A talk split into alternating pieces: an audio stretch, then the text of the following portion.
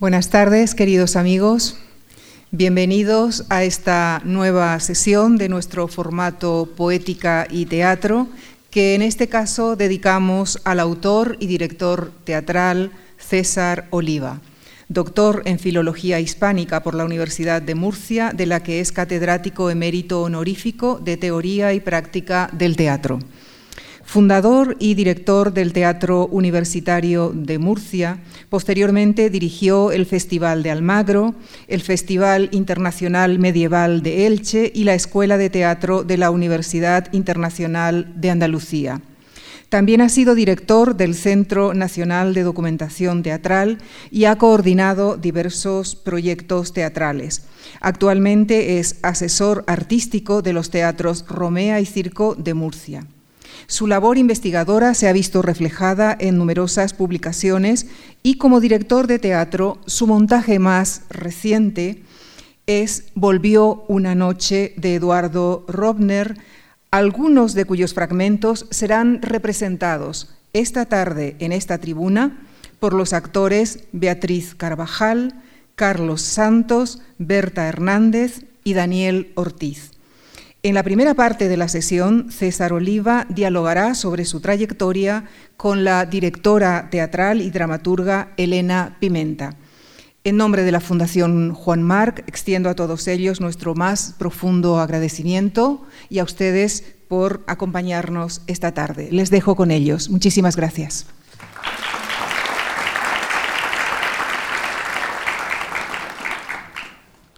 Buenas tardes.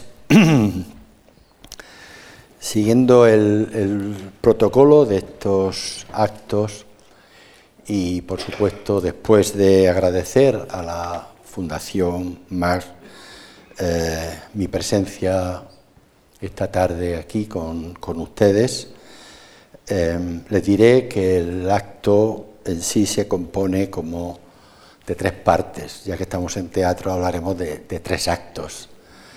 El primero que será breve eh, es una especie de, charla introductoria sobre, sobre mí. Hmm. estoy acostumbrado, estoy acostumbrado a hablar de López de Vega, de Calderón, de Valle Inclán, pero le prometo que no, que no de mí, pero haré lo que, lo que me han pedido. Esto va a dar pie a un segundo acto en donde eh, ya interviene mi, querida amiga Elena Pimenta y hablaremos de varias cosas, sobre todo de mí. y el tercer acto será dos escenas eh, de Volví una noche, como ha dicho Lucía Franco, que tenemos mucho gusto de, hacer aquí eh, como un adelanto del, del futuro estreno en, Madrid ya se estrenó hace un par de semanas en, el Teatro Romea de Murcia, está de gira, pero aquí no, no, ha venido, con lo cual van a tener el privilegio de ver dos escenas. Ahora les hablaré de eso. Vamos sin más dilación, que el tiempo queremos conservar los, eh, los espacios dedicados a cada uno de estos actos y les contaré un poco, por si alguien tiene curiosidad, eh, mi relación con el teatro, porque para eso eh, me han traído aquí. Mi vida en el teatro está totalmente unida a mi vida en la docencia del teatro. Cuando yo estudiaba en la universidad, el teatro no existía como asignatura independiente. Cuando acabé filosofía y letras en 1970, mi futuro estaba más puesto en la posible profesionalización aquí en Madrid como director de escena que en otra cosa. Durante cinco años combiné la dirección del Teatro Universitario de Murcia con una plaza que se llamaba ayudantía con exclusiva en la facultad sin obligaciones docentes. En esos cinco años hice mi tesis doctoral y cuando la acabé empezaron mis dudas sobre si quería dirigir teatro o enseñar e investigar teatro. Al crearse precisamente a principios del, curso 75-76 una juntía llamada Historia del Teatro, me fui decantando poco a poco por el estudio. Eso me hizo ser pionero en la enseñanza del teatro en la Universidad Española. Creo que entonces algo empezó a cambiar en las aulas. Aunque estábamos tan en mantillas que era profesor de teatro, pero sin asignaturas de teatro. Daba clase de historia de la literatura, de los siglos XVIII y XIX, prácticas, etc. Había, como digo, una historia del teatro que no se ofrecía. Hasta que en un cambio de planes de estudio hacia 1979, mi director de departamento vio que lo mejor era camuflar mi teatro en una asignatura llamada Grandes Corrientes de la Literatura. O sea que había que camuflar el teatro en la universidad, no, no, se enseñaba. Allí empecé a explicar con estas grandes corrientes de la literatura, teatro griego, romanticismo, Goethe, Molière, realismo, Brecht, empezaron a oírse en la universidad, por lo menos en la de Murcia, nombres como Íñigo Llon, Cosmelotti, Lessing, Antoine o Cipriano de Rivas Cherif. Es decir, no se estudiaba el teatro solo como literatura, sino como fenómeno artístico y social que había tenido una decisiva influencia en el desarrollo de la cultura de todos los tiempos. En este punto quien me pregunta si la de Murcia fue la primera o si hubo otras universidades que impartieron teatro por esos años. Es decir, que a mí mm, me da lo mismo eso de ser primero o segundo, pero sí tengo que contar que la persona con la que compaginé eh, este recorrido por introducir el teatro en la Universidad Española fue el autor José Martín Recuerda, que eh, fue contratado por el rector de la Universidad de Salamanca para poner en marcha la cátedra Juan de la Encina, que se llamaba Cátedra Juan de la Encina, pero que no era una cátedra. Realmente Martín Recuerda lo que hizo fue dirigir un grupo teatral y eh, montar una obra de teatro. La primera que hizo fue Los persas de Esquilo, con alumnos de todas las facultades que se reunían a la una, o sea, la clase era a la una de, mediodía, eh, pero sobre todo para hacer teatro. Eso es lo que diferenciaba un poco la Universidad de Murcia de la de Salamanca. Nosotros también nos reuníamos, no a la una, sino a las siete o a las ocho de la tarde para ensayar, pero por la mañana yo daba clase y en un momento dado con las grandes corrientes que decía, pues hacía lo de cualquier profesor, aprobaba o suspendía como cualquier cosa que en Salamanca no se hacía. Aprobaba más que suspendía. Mm. Por esos años también, también Ricard Salvat en Barcelona inició estudios de, de teatro, pero en la Facultad de Historia, de Historia del Arte, él procedía de Historia del Arte. Bueno, ya digo que mm, da lo mismo. Lo único, pues, si alguien tiene esa curiosidad, eh, que eh, en Murcia se creó una, entonces se llamaba Juntía, ahora se, llama titularidad, no sé si ahora se ha cambiado el nombre, creo que sí, y esa Juntía era eh, exactamente de historia del teatro. Salieron dos plazas de historia del teatro, una en Murcia, otra en Salamanca, pero Martín recuerda no se presentó a la de Salamanca porque decía que no había pactado con el rector un procedimiento tan ortodoxo y que, bueno, que él no quería. Eh, la hicimos Manuel Sito Alba y yo, y mm, la ganamos los dos y yo me quedé en Murcia y Sito Alba en Salamanca, aunque de manera muy esporádica, porque él dirigía el Instituto de España de, Roma y siguió, pidió la excedencia. El caso es que, y no me quiero enrollar en esto, que eh, ya ah, en los años 70, a finales de los años 70, ya había por lo menos dos universidades que daban clase de historia del teatro. Para mí el teatro, aquel teatro que había hecho con mi grupo universitario y el que explicaba en las aulas, era una necesidad, un estado natural de mi vida. Había empezado a asomarme a congresos y jornadas, publicar artículos y experimentar el placer de la investigación sobre teatro español.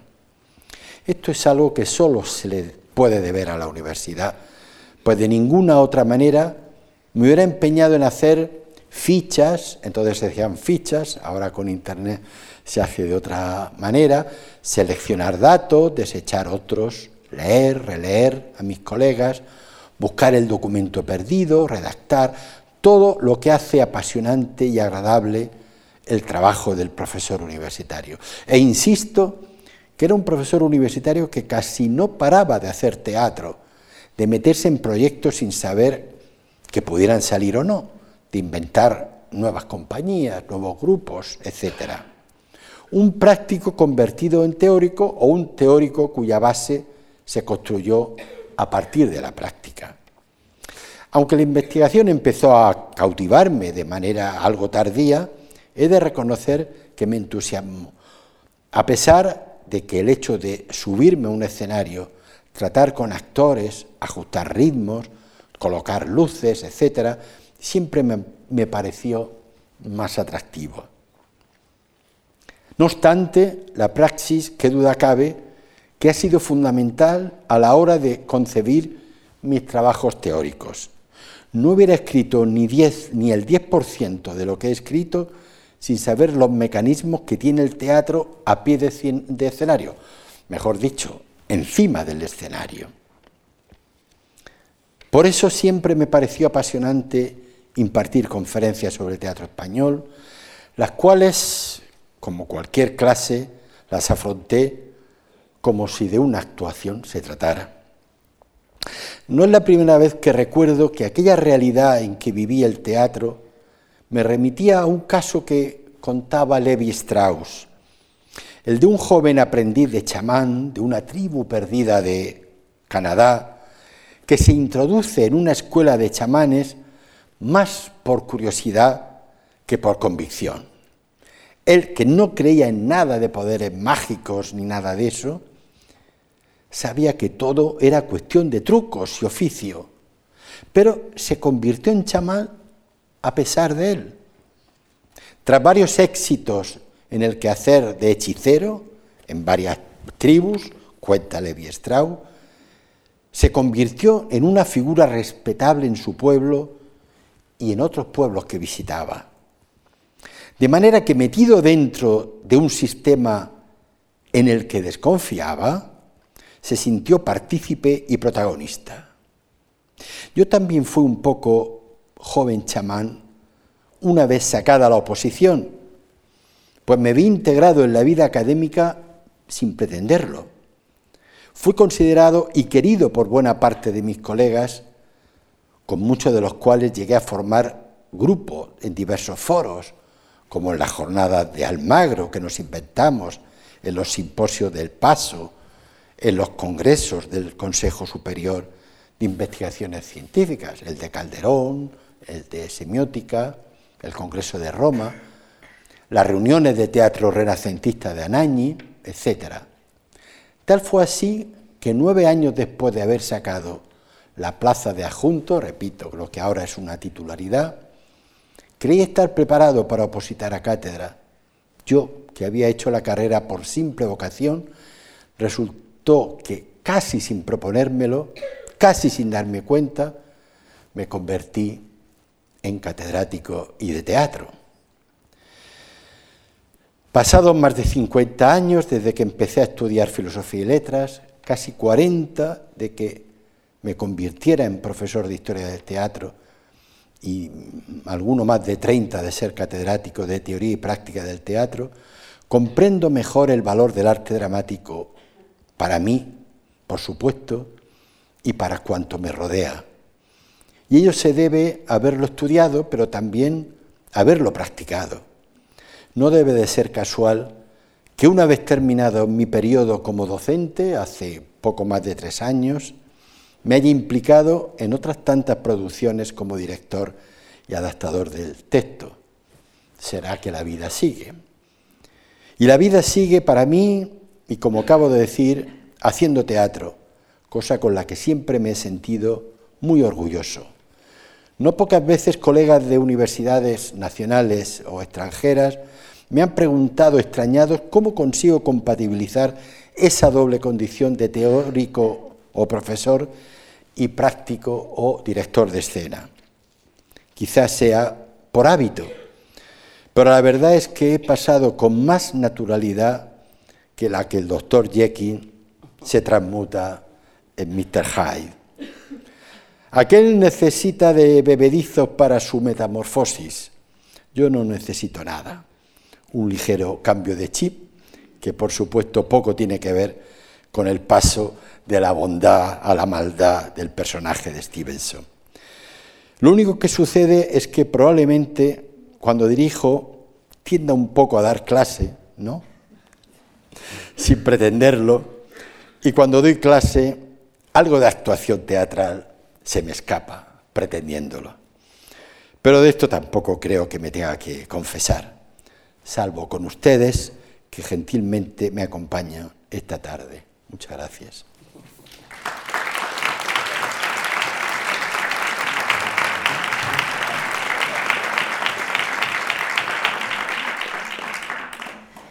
Buenas tardes. Tengo que decir que es un honor para mí estar acompañando hoy a César Oliva y poder eh, profundizar con él eh, delante de todos ustedes en su trayectoria teatral, docente, una trayectoria eh, de la que todos los que pertenecemos al mundo teatral sabemos que tenemos que sacar una información fundamental, no nos puede dejar sin su conocimiento y sin su compañía. Son muchas las facetas en las que César Oliva se ha desenvuelto a lo largo de su trayectoria teatral, que como él mismo ha dicho ya supera los 50 años.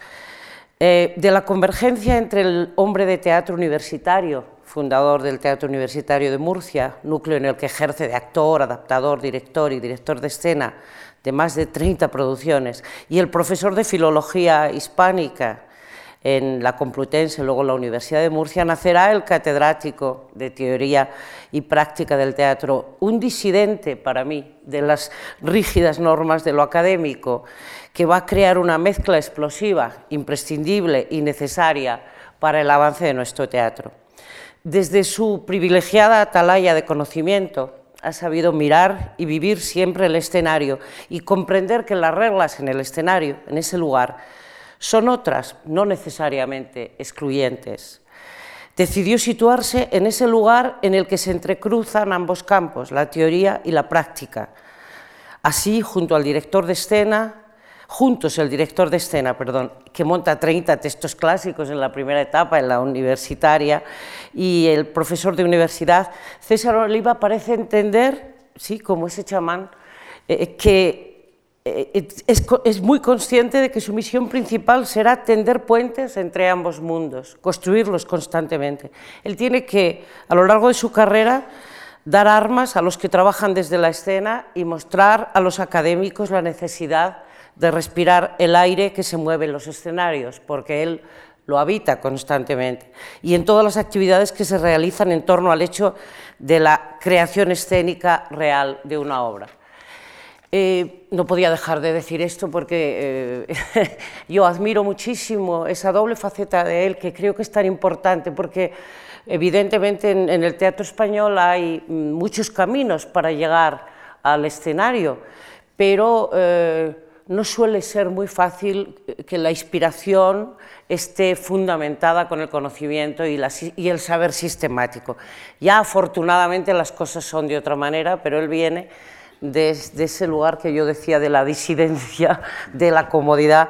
Y me gustaría que eh, eh, lo primero que nos contara a todos, porque no conocemos, no sé, nos podríamos preguntar, César, eh, cómo era el teatro universitario de la época y qué aportaba y de quién fue padre, definitivamente.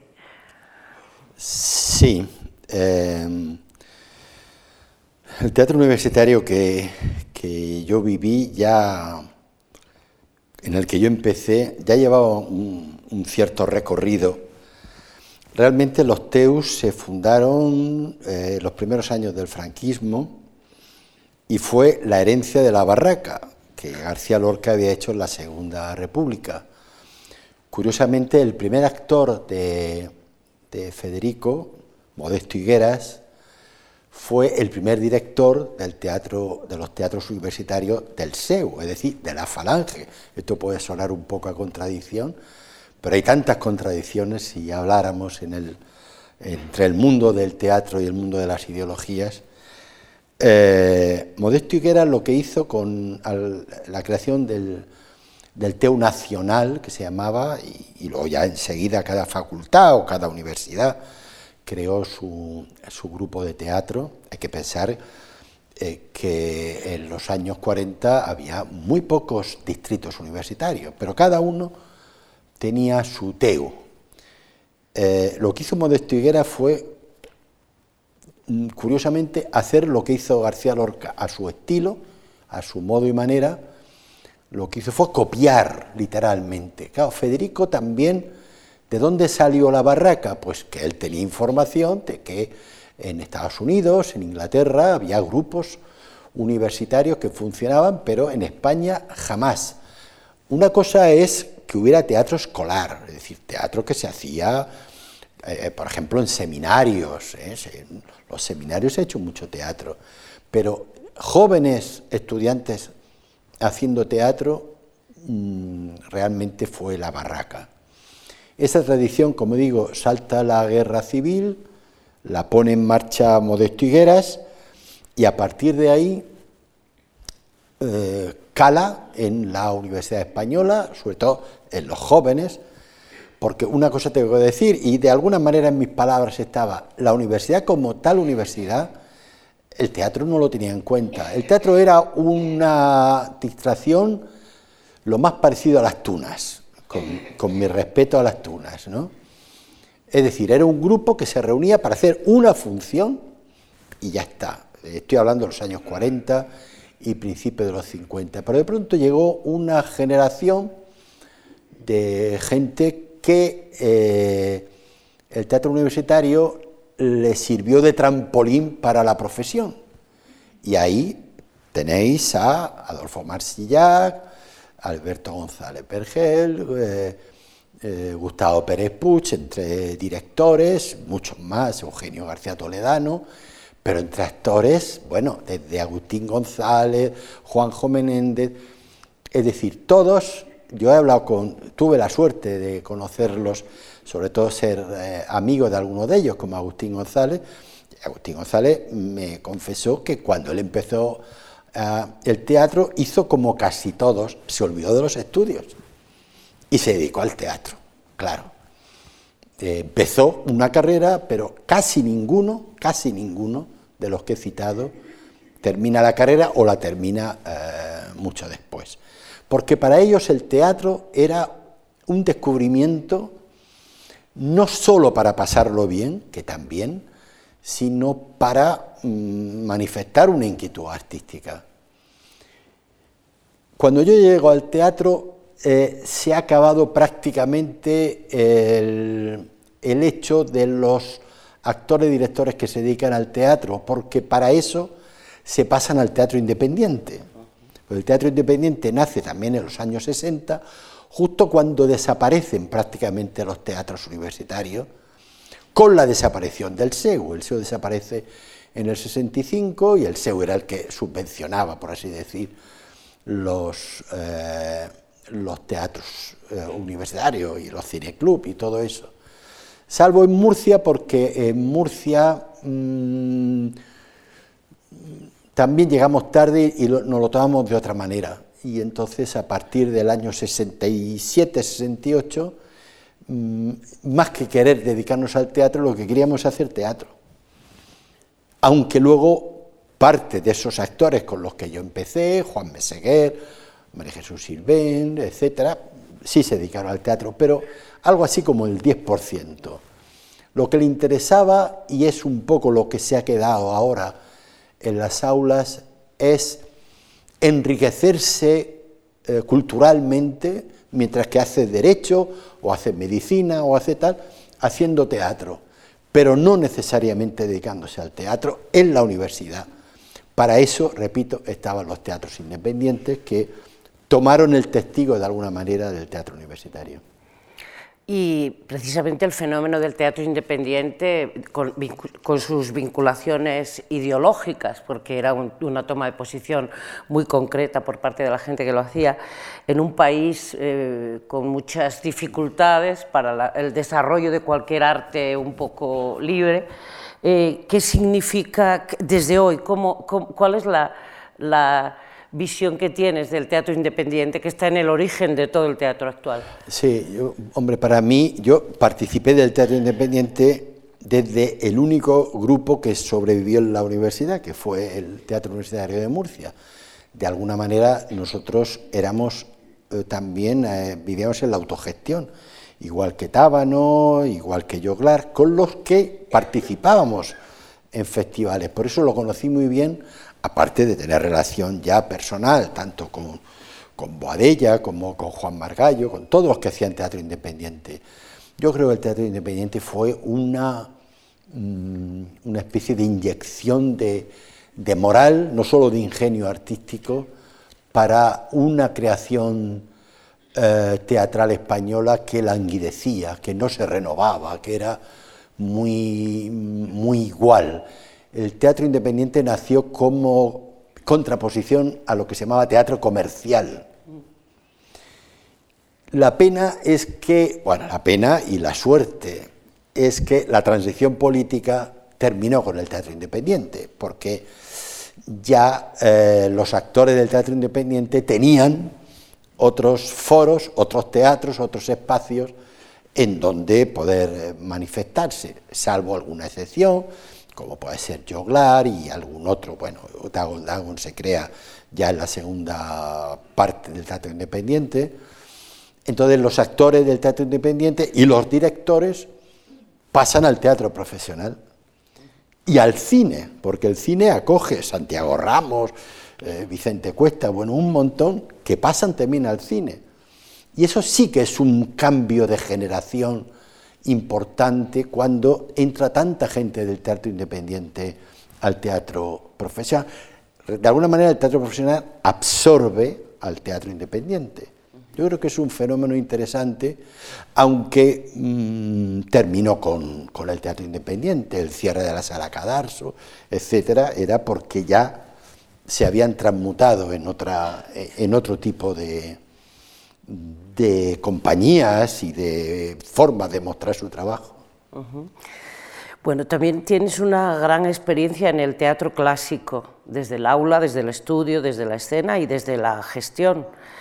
Eh, cuéntanos cómo, la diferencias, las diferencias que ves entre el, el, tratamiento de los textos de teatro clásico de los años 70 hasta, hasta el hoy qué diferencias se han ido produciendo. No solo en el teatro clásico, sino en todo el teatro no tiene nada que ver. Ahora mismo, eh, en los años 70 había un, régimen incluso de, giras teatrales que ahora no existe, ahora es otra cosa, ahora los actores eh, combinan eh, la televisión y el cine con el teatro, de manera que que casi no hay más giras que las de fines de semana, claro. Eh, eso en los años 70 era impensable. Lo que se quería es ir a una plaza y estar una semana o dos semanas, depende del tamaño de, la ciudad. Pero en el caso concreto que tú estás diciendo, además por interés propio claro. del teatro clásico, eh, yo creo que la, evolución, eh, ahí hay un, elemento fundamental que hace reflexionar sobre el teatro clásico en voz alta, que es Almagro. Yo creo que en el teatro español hay una especie de kilómetro cero, que es Almagro. Todo lo que se hace a partir de Almagro y lo que se hacía antes. Eh, eh, yo lo digo por, experiencia, además, yo dirigí el, primer festival de Almagro y le contaba alguna vez a Elena la dificultad que yo tenía para conseguir una compañía española para programarle en Almagro. Nadie hacía teatro. Bueno, perdón, había dos o tres compañías, la de Antonio Guirao, el pequeño teatro de Madrid que se llamaba, la de Canseco, alguno que se atrevía, algún actor que por hacer un primer papel montaba compañía mm, absolutamente eh, provisional, pero yo tenía que convencer a Miguel Narro, oye, monta algo, Miguel. Y, resulta que en el año 83 que convenzo a Miguel Narro a que vaya al Magro porque me lo tiene que traer todo de fuera, el título que me da es Don Juan Tenorio. Y me tuve que, tuve que decir, ¿por qué? Fijaos, porque el Don Juan Tenorio él lo podía vender después, me decía. Y un título de Lope o de tal era muy difícil de vender, es decir, de que lo compraran teatros de provincia, o sea, no tiene que ver. Ahora mismo hay un montón de compañías porque hay ya un hábito de ver el teatro clásico en, las capitales. Esto, por eso mm, pongo tanto énfasis en el cambio que da Almagro y no en el primer año. ¿eh? Tardó mucho en, sobre todo la el nacimiento de la Compañía Nacional de Teatro Clásico en 1986. Bueno, fue en el 85, porque yo estaba todavía allí cuando José Manuel Garrido convence, convence a Adolfo Marsillac, que no creáis que estaba tan seguro de que sea el primer director de la compañía de teatro clásico. Lo convence y ya en el año 86 se produce el primer montaje de la compañía. Yo creo que todo empieza a cambiar, a tener un nuevo empujón con la compañía, porque ya salen otros grupos, ya hay gente que hace los clásicos aunque sea de otra manera. Por ejemplo, Ernesto Caballero. Ernesto Caballero empezó eh, en, Almagro, yo lo contraté en el Corral para hacer El sueño es vida, mi lady. Y como eso, mm, otras experiencias, ¿no? Y entonces eh, lo que vengo a decir es que Almagro, sobre todo con la incorporación de teatro extranjero, grandes compañías italianas, francesas, eh, alemanas, portuguesas, de América Latina, eh, por ejemplo, vino el Teatro de la Candelaria de, Bogotá en el 84, daban otro enfoque al teatro clásico. El teatro clásico empezó a dejar de ser eminentemente clásico y admitió miradas más alternativas. Pero repito que para mí la, clave fue Almagro. También has tenido mucha relación con los autores españoles. Eh, ¿Cuáles han sido los autores españoles que más te han... Bueno, has estudiado la, mayoría de una época, pero algunos de ellos prácticamente no se conocen actualmente. Eh, háblanos de esos autores españoles que casi no se conocen y después de los que has montado después ya como director también. Sí. Sí, es, muy curioso también. Eh, es muy curioso, iba a decir cumplir años, pero eh, cumplir años para ver, para mirar para atrás y ver cómo autores de un gran prestigio en su momento hoy son olvidados. Yo eso lo veía en los libros, lo veía en la, en la historia, como por ejemplo, contemporáneos de, Benavente, bueno, me imagino que les sonará Benavente a los aquí presentes, pero eh, no crean que hay en las escuelas de arte dramático de ahora, eh, habla de Benavente y, no se sabe quién es. Pero es que los contemporáneos de Benavente, por ejemplo Martínez Sierra, ¿eh? Eh, son absolutamente desconocidos. Y lo que decía de mirar para atrás es una experiencia que a mí me produce, yo sé, mucha inquietud, cómo la historia es capaz de marginar a eh, autores que en su momento tuvieron éxito. Y yo a, mis alumnos le ponía, hay muchos ejemplos, pero hay uno, ya que he dicho Benavente, lo voy a seguir por ahí. Benavente, como saben, es contemporáneo de Valle Inclán. Eh, tuvieron sus más y sus menos. Eh, Benavente ayudó mucho a Valle Inclán y Valle Inclán, como era como era, pues eh, en un momento dado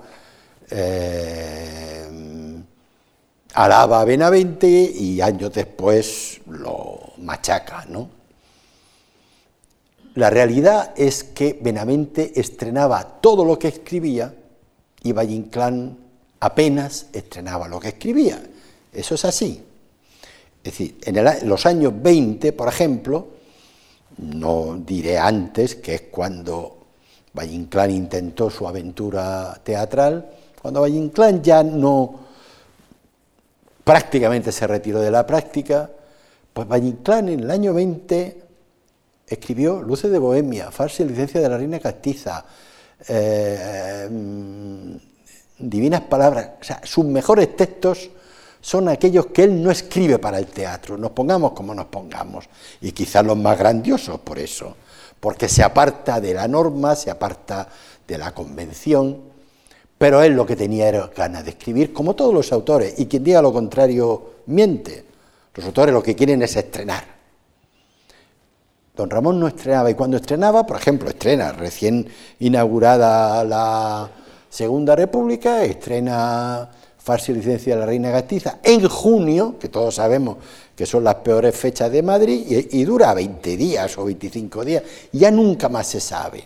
Bueno, hoy día, hoy día, 100 años después, las tesis doctorales que se hacen con Benavente, iba a decir que, que no sobra esta mesa, la de Valle probablemente falte escenario para poner no ya las tesis, sino los libros. Y, no digamos las representaciones. Raro es el año que no se repone un texto de Valle ¿Eso qué es?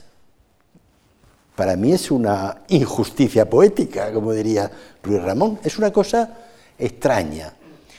Y vuelvo al origen de la pregunta. Yo he convivido con autores como Antonio Boro Vallejo, como José Martín recuerda, el que he citado, que daba clase o algo parecido en Salamanca, eh, con Lauro Olmo, con Carlos Muñiz.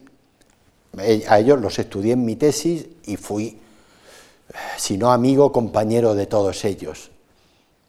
No existen no existen. Yo no sé si, yo creo que es injusto, pero no voy a sacar yo ahora la bandera, ¿eh? pero no existen. Y no digamos los jóvenes, los llamados jóvenes autores que rivalizaron con los realistas. Es decir, ¿quién ha oído o quién oye hablar de Miguel Romero Esteo, que por cierto murió hace, hace poquito? Un autor fantástico, fantástico, para los libros. Para los escenarios, no. Pepe Ruibal, José Ruibal, que en un momento dado fue declarado por un profesor americano el nuevo Calderón de la Barca. Eso está publicado. No me lo estoy inventando. El profesor Wellworth. Pues, ¿qué ha pasado? O, qué es el teatro, qué máquina de tragarse autores ¿eh? y de hacer como una selección, como pasarlos por un cedazo y muy poquitos quedan. No es esto propio del último teatro, esto es general de, la historia del teatro. En el, eh, del siglo XIX, podríamos ver, pero todos son zorrilla, no, no, zorrilla hay uno, que por cierto prácticamente solo se hace una obra de zorrilla, pero se hace. Eh, los demás, los realistas, eh, Galdós, alguna vez se repone, alguna vez. Nieva ha hecho versiones excelentes de, de Galdós, pero cuando ve uno a Galdós Mientras que los ingleses, por ejemplo, que siempre nos da rabia, pues siguen poniendo a Oscar Wilde o siguen poniendo a su... El teatro español es implacable en eso. Es implacable. Y por suerte para todos, en 2015, como tú decías, nos contabas ahora, vuelves al escenario en casi, casi en exclusiva como director de escena. También por suerte para todos, tu trabajo de gestión es eh, enorme. Has hablado del Festival de Almagro, pero también, eh, bueno, también se ha citado en la presentación inicial, Lucía ha hablado de tu participación en la sociedad estatal, de conmemoraciones, en programas muy singulares como el de la Barraca. También has estado muy cerca del teatro, bueno, sigues siéndolo, pero abriste no hace demasiado en Murcia. El teatro eh, circo, el teatro circo. es decir, todo el tiempo hay una, eh, hay una necesidad de crear, si no es en el escenario, es a través de la gestión, es con, con la palabra, y eh, me gustaría que hablaras de esta última etapa que empieza en el año 15 y como director de escena diriges Ninet y Un señor de Murcia, de Miura, Las bicicletas son para el verano, de Fernán Gómez, y ya muy recientemente eh, volvió, Una noche, de Eduardo Robner. ¿Qué, ¿Qué, sientes como director de escena? Bueno. ya en exclusiva casi. Sí, no, yo es que lo paso muy bien. Yo lo hago porque me divierto, realmente. Si no, no lo haría, porque es un rollo dirigir. Eh, eh, porque si quieres dirigir y que tenga visibilidad, tienes que venir a Madrid. Entonces, los que hemos vivido en provincias, nos hemos generado toda nuestra vida, nuestra familia, eh, en provincias. Madrid es un sitio de paso. Bueno, he tenido que vivir aquí algunos años, cuando el centro de documentación teatral, que también me lo tuvo que inventar y todo eso, pero normalmente, eh, pero todas esas eh, fatigas, pues son fatigas, coge trenes, haz maletas, métete en un sitio, eh, se compensan con la idea que nos pasa a todos y, y tú que enfermas cuando estrenas también, nos pasa a todos, que es esa esa pasión por, inventar algo, por crear algo, ¿no? Eso a mí siempre me ha apasionado. Eh, y sobre todo eh, he querido mm, indagar dentro del texto, no sé si me explico.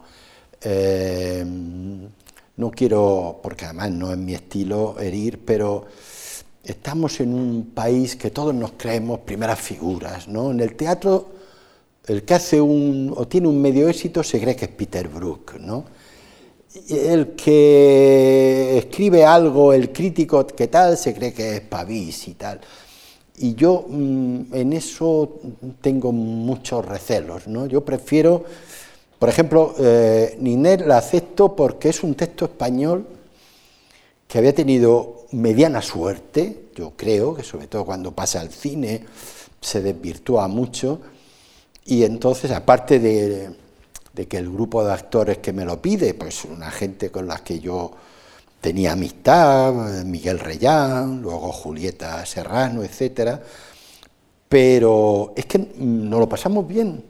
Me pasa como con, con lo de Volvió. Yo a veces tengo un poco de, eh, no sé, de, duda. Digo, sí, yo no formo grupos de teatro humano, yo formo familias, porque luego son familias, luego se ven, se, se citan, cenan juntos y...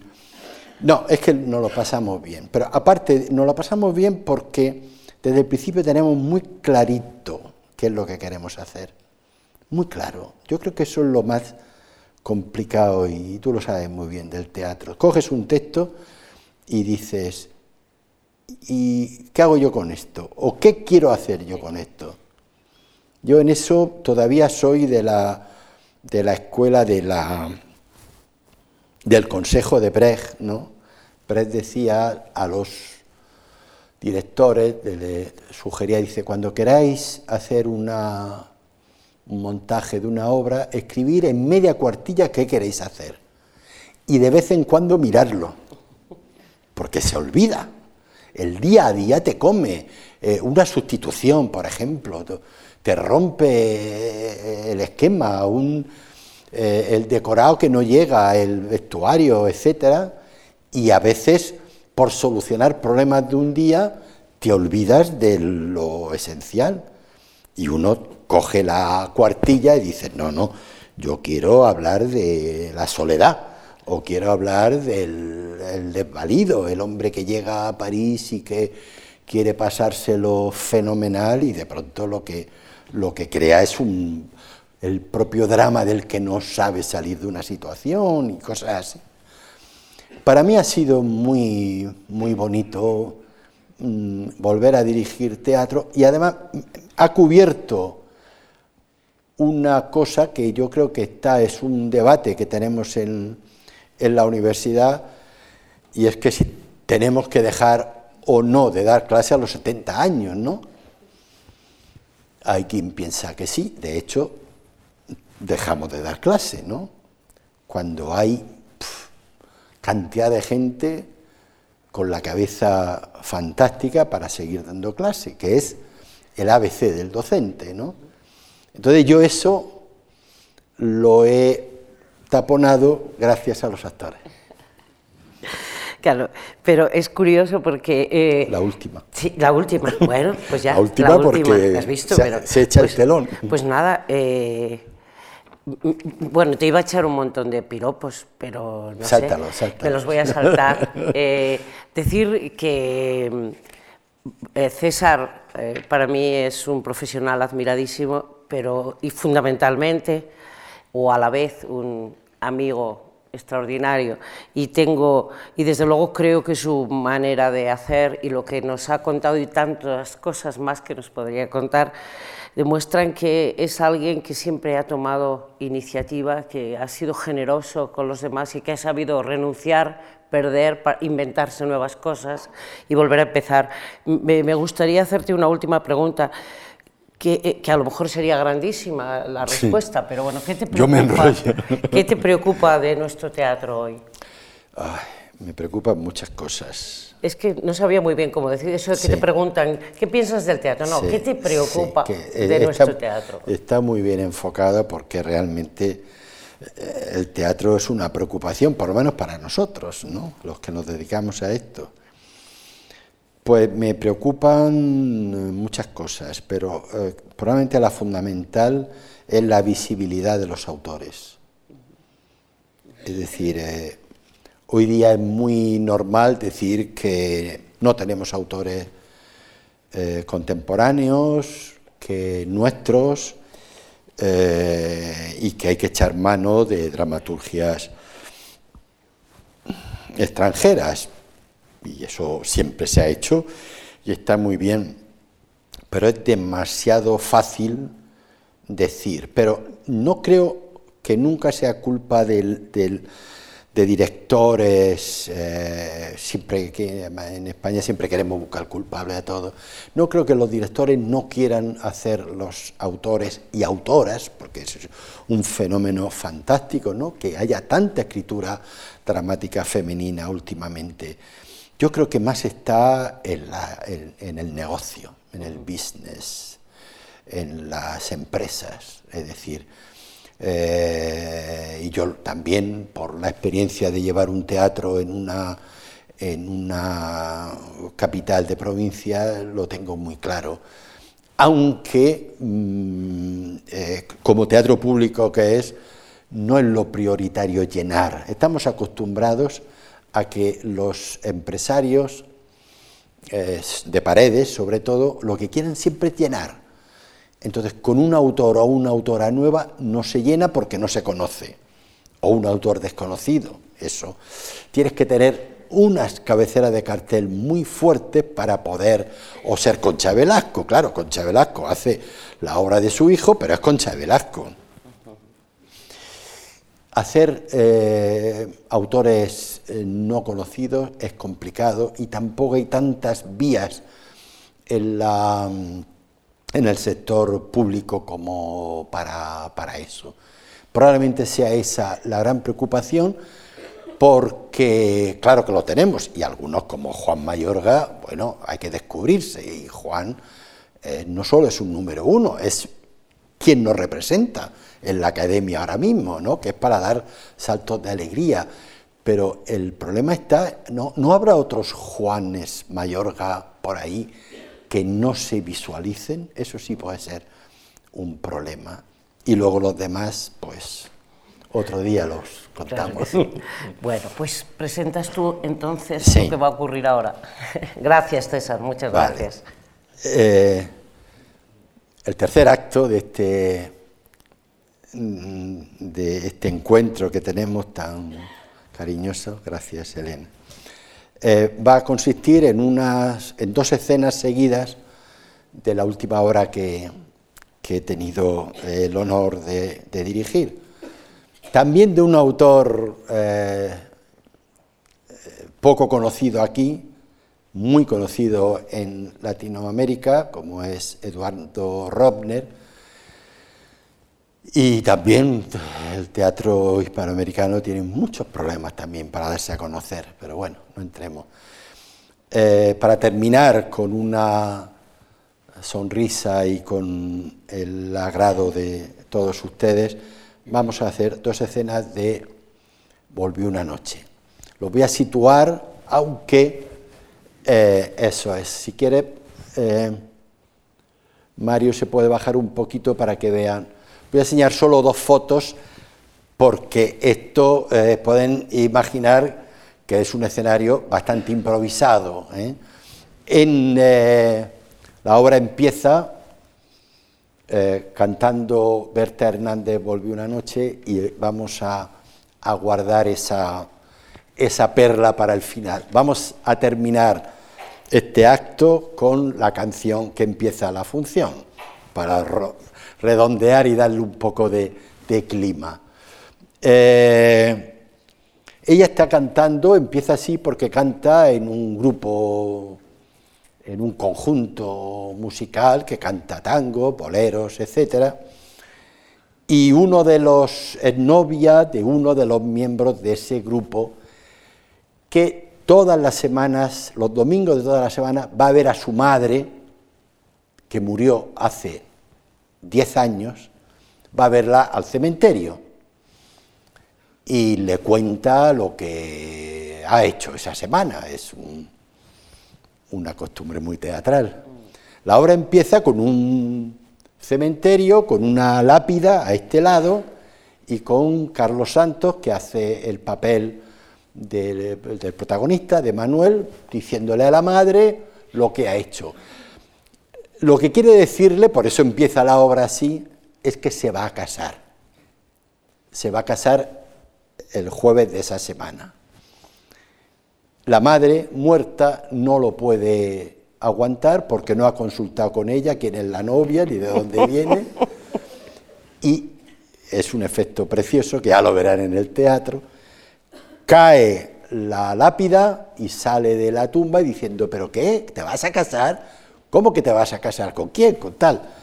El pobre hijo, por muy hijo que sea de su madre, sale con los pelos de punta, corriendo y, y desaparece. Otros tres muertos salen para acompañar a la madre y decirle que, si está loca, que qué pasa, que, la, que deje a su... Y la madre dice que no, que no, que no.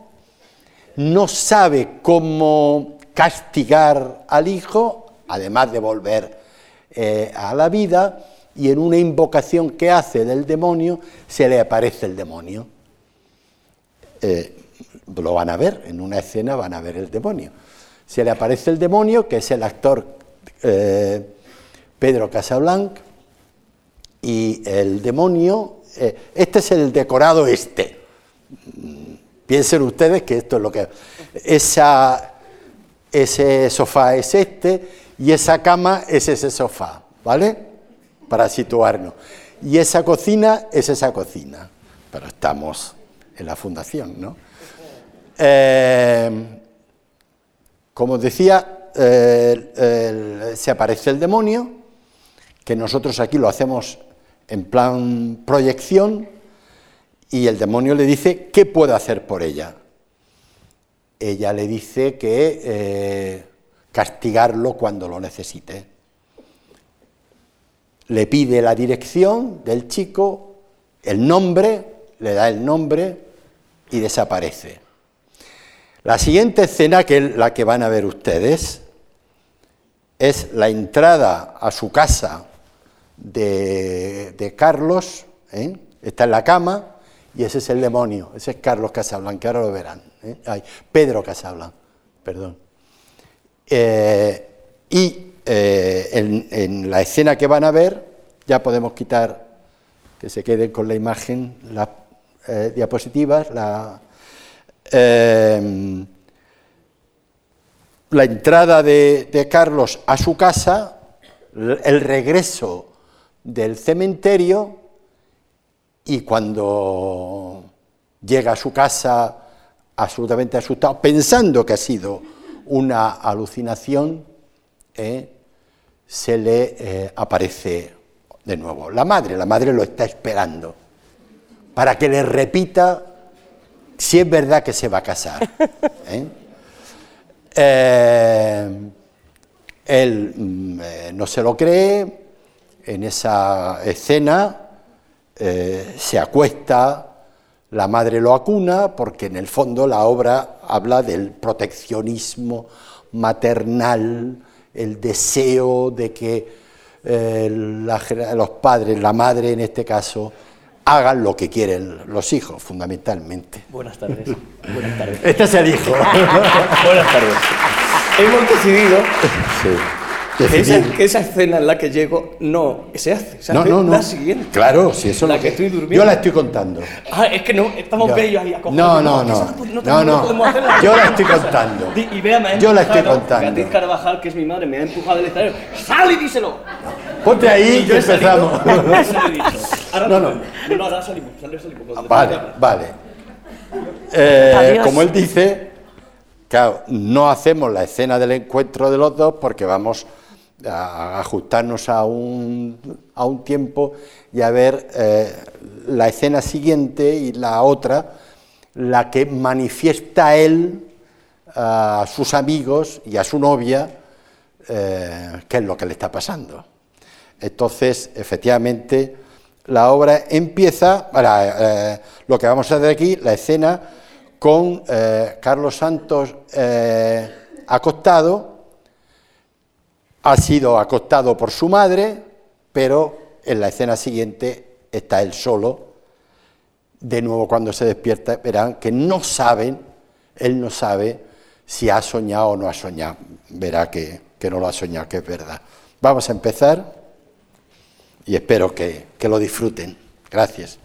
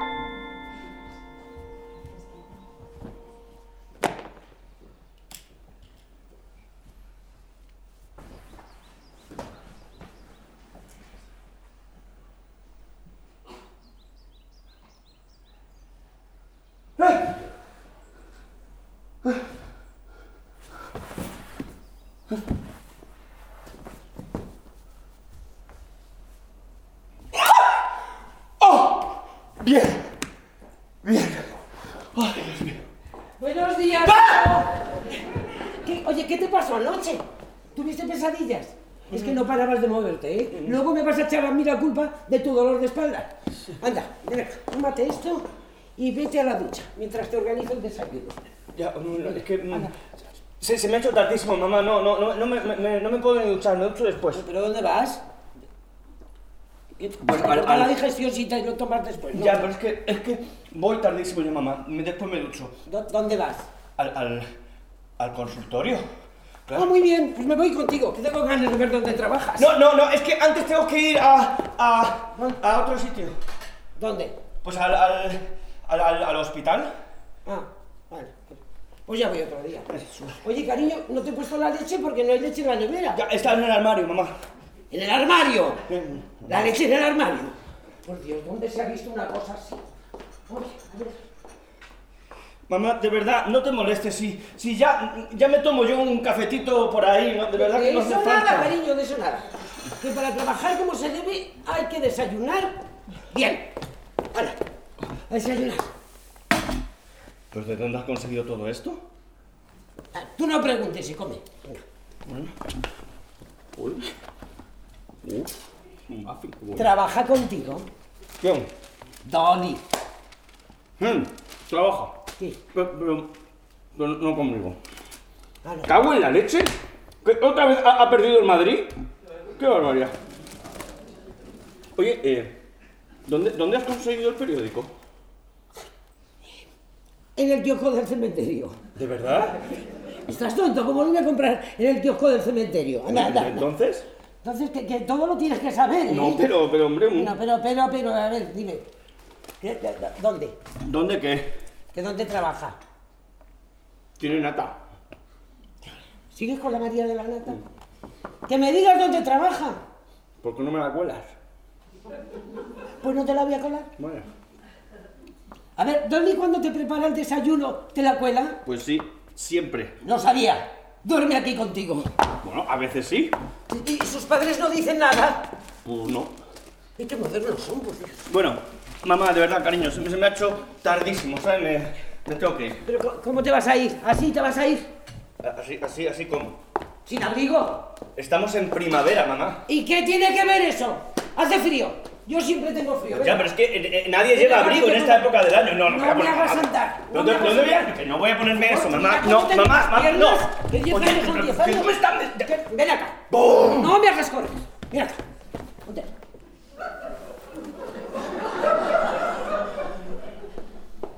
Qué raquítico, por Dios. Esto ni sacándole el bajo, vamos. Bueno, bueno, ¿Qué- qué? venga, basta, me, me tengo que ir.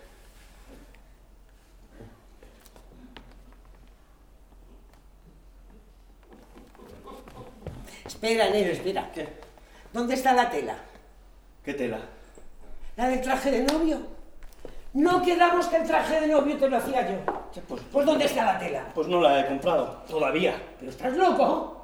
¿Que te casas el jueves que no me va a dar tiempo? Pero yo que sabía que tú ibas a salir de la... Vale. Me la traes luego, pero sin falta. Eh. Que si no, no lo voy a tener listo. Claro. Oye, acuérdate. Gabardina azul marengo.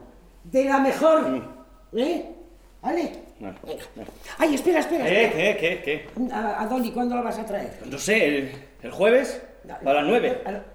¿Hoy a las nueve? Eh, sí, a las nueve. Pero el jueves te casas. que Hoy... A- ya a las nueve, o ya a las nueve. Vale, hoy a las diez, nueve. pues a las nueve. Estupendo, si os voy a preparar una cena que ya verás. Bueno. ¿Qué hora es? Pues casi las diez. Estupendo. Hoy sí que me voy a poner al día. Vamos, voy a salir enseguidita. ¿Pero que vas a salir? ¿Pero pero dónde vas a ir? Al cine, lo primero al cine. Vamos, me voy a meter en 10 cines. Eh, mira, me lo tenía prometido, ¿eh? Si algún día vuelvo por lo que sea, me veo 30 películas. Es que allí, teatro tenemos todo el que queramos, ¿sabes? Pero cine no. No hay máquinas. ¿Y cómo vas a ver 30 películas en un día, mamá? ¿Y por qué no? Hombre, pues porque cada película dura por lo menos hora y media. Mm, tú y el tiempo. ¿Pero qué sabrás tú del tiempo? Mira, ¿de, de verdad vamos a empezar a discutir otra vez de estas mismas cosas, eh? De verdad, mira, yo pensaba que, que- que habrías cambiado, pero sigue, sigue todo igual. Entre esos 10 años que, que llevamos juntos. ¿Pero por qué tienes que hacer un problema de todo? A ver, ¿la juventud de ahora qué? ¿Sigue así? ¿Pensando en el tiempo que tiene para hacer las cosas? No, ¿No qué? porque no, no, no, no piensa en nada. Ve. Pues entonces el mundo está mejor. Pues no, está mucho peor, porque ahora a nadie le importa una mierda el mundo. Ahora lo único que interesa es tener llenos estos. Eh, nunca vas a cambiar. Mira, me voy al cine que me dé la gana. Pero ahora por la mañana. ¿Y qué? doy un paseíto y, y- y luego espero a que abran. Ya, y tú no estabas mal de las piernas, ¿eh? Ya estoy bien. Anda, dame un beso. Y no salgas sin el amigo. Volver loca este hijo.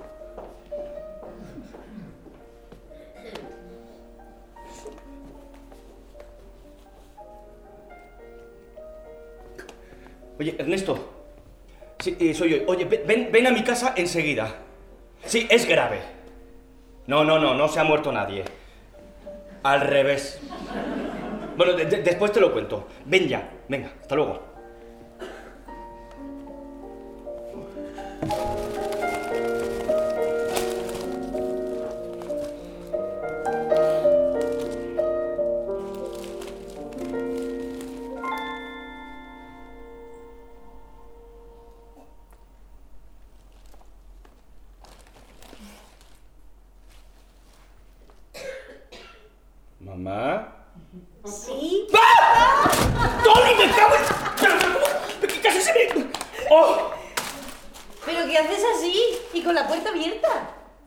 No, es que, es que iba a, a- a bajar a esperarte a la esquina. Ay, pero se habíamos quedado que pasaría a buscarte.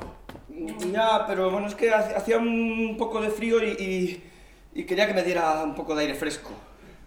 No entiendo. Ya, oye, cariño, tú cuando venías para acá, no... ¿No has visto a nadie raro por la calle? ¿A quién? Pues a mi, a mi madre. No, claro. Vale, igual. ¿Cómo estás, mi amor? Mi amor, mi cariño. ¿Y este abrigo? Ya te lo he dicho, tenía un poco de frío y me he puesto por lo primero que he encontrado. ¿Qué loco estás? ¿Te parece? Mi amor, pero... Pero ¿desde cuándo tienes este abrigo, mano, que te queda pequeñísimo? Tampoco para que te rías de mí, ¿eh? Ay, que está muy gracioso con él. ¿Y, ¿Y piensas salir así? ¿No? Bueno, me parece que es mejor que lo dejes, ¿eh? además que hace calor y no... Bueno, pues si hace calor lo llevaré en la mano. Ya, pero vas a estar mejor si lo dejas. Ya, pero es que lo quiero llevar porque es mi abrigo. Oye, te digo yo a ti cómo te tienes que vestir para salir conmigo, ¿eh? No. Pues entonces es mi abrigo y si lo quiero llevar, pues lo llevo y punto. Hombre. ¿Qué te pasa, mi vida? ¿Eh? ¿Qué pasa? Mi amor, perdóname, perdóname. Es que... Es que estoy, estoy, estoy un poco nervioso, ¿sabes? Sí, es, es natural, ¿no? Uno no se casa todos los días. Ya, ya, Yo pues. también estoy un poco nerviosa. ¡Ay, sabes! El que está estupendo es Fede. No, no, no. ¿Sabes lo que me dijo ayer? Que va a ser el único del colegio en ir a la boda de su madre. ¿Y sabes lo que me preguntó? ¿Qué? Que si después de la boda iba a ser hijo tuyo. Por favor, pero qué barbaridad, pero qué, pero qué, qué- qué niño tan tan sensible, pero si nunca hemos hablado de eso. Ya, porque yo no sabía si te vas a Oye, cariño, por favor, pero si no pienso en otra cosa, ¿tú sabes las veces que lo he pensado? ¿En serio? Claro que sí, ¿tú te imaginas yendo los tres los domingos por la tarde al fútbol? ¿Eh? Bueno, porque yo le voy a enseñar a jugar al fútbol, por supuesto, ¿eh? No, o sea, mira, mira, mira. ¿eh? ¿No, no será estupendo? ¿eh? Claro, mi vida, sí. Oye, eh, ¿está en, en el cole ahora? Pues voy a ir a buscarle a la salida y me lo voy a llevar a merendar. Y luego le voy a decir que va a estar en el libro de familia. Pero ¿cómo puede ser tan maravilloso, Manuel? Mi vida. No nos echemos a llorar que inundamos el piso, ¿eh? Ay, Ay, ay, Oye, ay. Pero no, que puede venir alguien, hombre. No, pero ¿quién va a venir? No, no sé, pues, alguien. No, no, no, no va a venir nadie en mi vida, no, no. Y, y- y si viene alguien, pues, con no abrir. Ya, pero es que hay gente que no necesita que le abran, ¿sabes? Ya, pero ¿quién más tiene llave? Nadie, pero, pero por si acaso. Nadie, ¿eh? Pues entonces, ven Hombre, aquí, amor. mi amor, mi vida. No,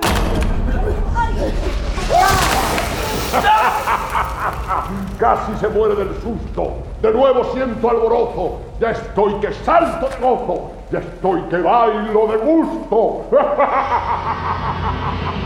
¡Ay! ¡Cago en el demonio! ¡Y me cago en la puta!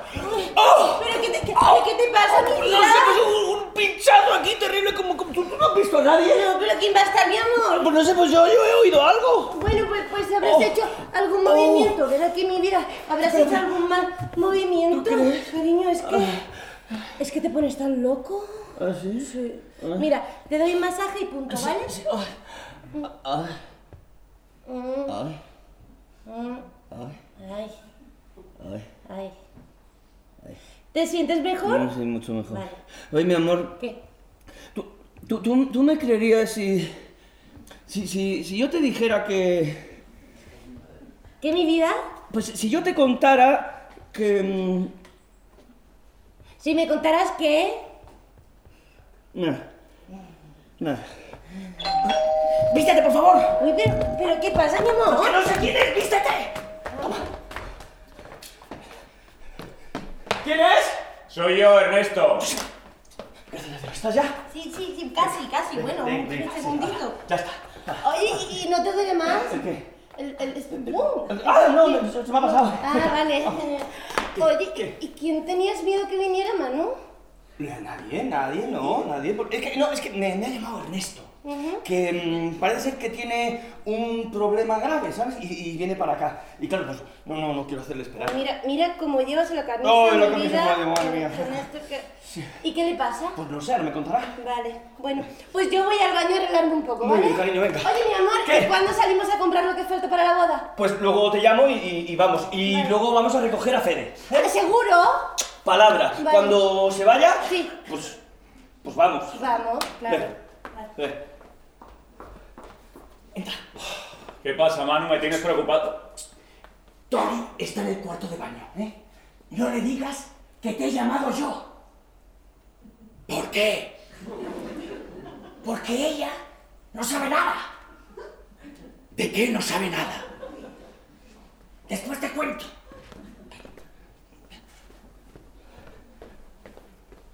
¿Qué? ¿Pero, pero, pero, pero tú te, te has vuelto loco? ¿Pero qué, qué me estás contando, Ernesto? ¿Eh? ¿Pero, pero qué dices? ¡Hombre! Oye, oye, oye, tranquilo, tranquilo, mi amor, tranquilo, ¿eh? Tranquilo, respira, respira. ¿Qué tal, Ernesto? Bien, Dolly, ¿cómo, cómo, cómo estás? ¿Y tú? ¿Cómo estás tú? ¿Yo? Me... Bien, bien. Bien. Bueno, como Manu me dijo que... Uy, uy, que creo que metí la pata. bueno, yo mejor me voy, que veo que esto es cosa de hombres y yo aquí ya no... Ah. Adiós, Ernesto. Chao. Ah, y recuerda que si no hay muerto, todo tiene arreglo. ¿Alguien murió? Mm, no. Entonces... Venga, mi amor, dale. Vete ya, déjame solo. Llévame, cariño, Sí, cariño, llévame. venga. Chao, Adiós, chao,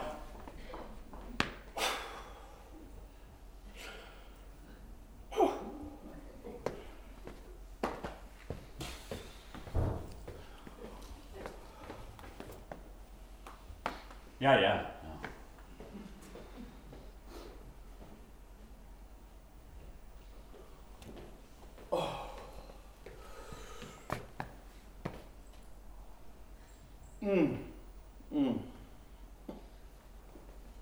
¿Whisky? No. ¿Qué coño pasa aquí? Hay un muerto. ¿Un muerto? No me jodas. ¿Quién? Bueno, mejor dicho, una muerta. ¿Una muerta? Una muerta. No te lo vas a creer. Dime de una vez. Mi madre. ¿Pero qué me estás diciendo? ¿Tu madre? Pero si se murió hace... eh, ¿cu- cu- cu- cuánto tiempo hace? Se murió hace 10 años, pero ha vuelto. ¿Cómo que ha vuelto? Ha vuelto. ¿Quién? Mi madre. Pero, pero tú te has vuelto loco. Está aquí, tú. ¿Eh? Está aquí en casa. No, no, ahora no. Se ha ido al cine. Pero volverá. ¿Cómo, cómo, ¿Cómo que tu madre está en casa y que se ha ido al cine? Deja el whisky de una vez, capullo. Ernesto. ¿Qué estás diciendo? Ernesto, que es cierto lo que te digo. Vino a conocer a Dolly. Eso es. Eso es. Vino a conocer a Dolly. Ya. ¿Te estás quedando conmigo? No. ¿Qué clase de broma es esta, Manu? Porque no tiene ninguna gracia. ¿Te parece que yo te iba a gastar a ti una broma así? No, me imagino que no, pero parece como si tuvieras metido una raya. Te he dicho que no me ibas a creer. Ya, ¿y cómo quieres que te crea? Ya, pero te lo tenía que contar. No, no, ya, claro, mira, deja ya de joder, ¿eh? No estoy borracho, Ernesto, te lo juro. Anoche, cuando llegué a casa, me estaba esperando. Quiere conocer a Dolly.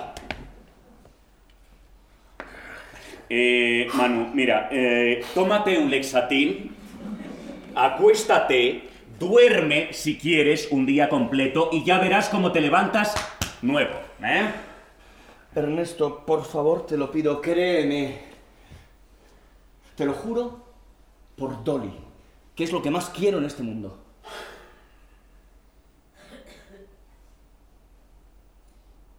Vale.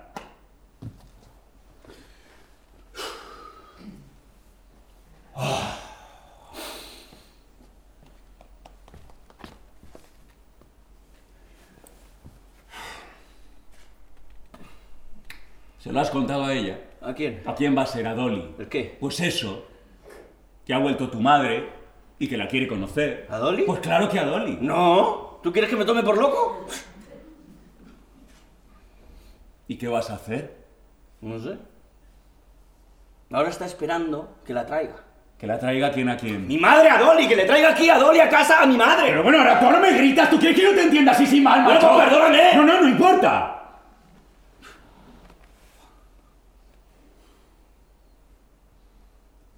¿Y qué hace? De todo. ¿Te habla? No para. ¿Y qué dice? Pues no sé. Cosas de muertos. ¿Cómo, cómo, cómo que cosas de Sí, muertos? cosas de muertos, Ernesto, cosas de muertos. No te las puedo explicar, chicos, son cosas de muertos. Bueno, vale, está bien, está bien.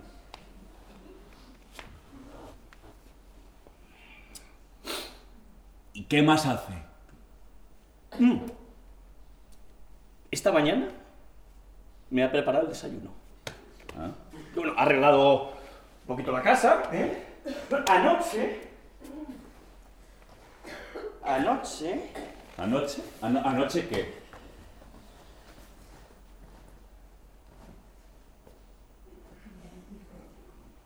No se lo vas a contar a nadie, No, no. Pues. Durmió conmigo. Co- ¿Cómo, cómo- cómo que durmió contigo? Ernesto, por tu padre no se lo cuentes a nadie. No, no, no te preocupes, además nadie me creería. Imagínate que. que- Que no se lo voy a decir a nadie, por favor, quédate tranquilo, hombre. Oye, por cierto. Por cierto, hace un momento estaba. Me, me- me ha dado como un, un- un- Oye, que me ha parecido a mí que. ¿Qué te ha parecido que qué? Pues como. como- ¿Cómo que qué? ¿Qué? Nada. Nada. ¿Ves? Ahora que te lo he contado, me siento muchísimo mejor. Gracias, amigo. Ay, por favor, Manu, ¿para qué están los amigos? eh? ¿Qué ha sido eso? No sé. Tendría que estar en el cine. Eh, ¿Qué, qué, eh, me- tengo que ir. Esto. eh, mándale recuerdos a tu madre de mi parte y dile que, que en cuanto pueda la vengo a saludar, ¿vale? Me largo, chao. Espera, espera. Eh, Voy contigo. va, eh. Espera.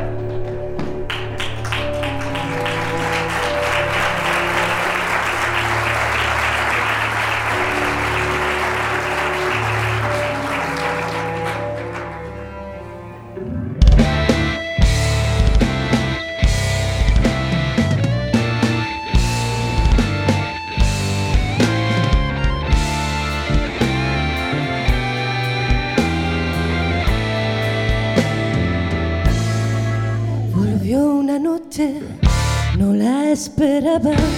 Había en su rostro tanta ansiedad que tuve pena de recordarle su felonía y su crueldad. Me dijo humilde, si me perdonas, el tiempo viejo otra vez vendrá. La primavera es nuestra vida, verás que todo nos sonreirá.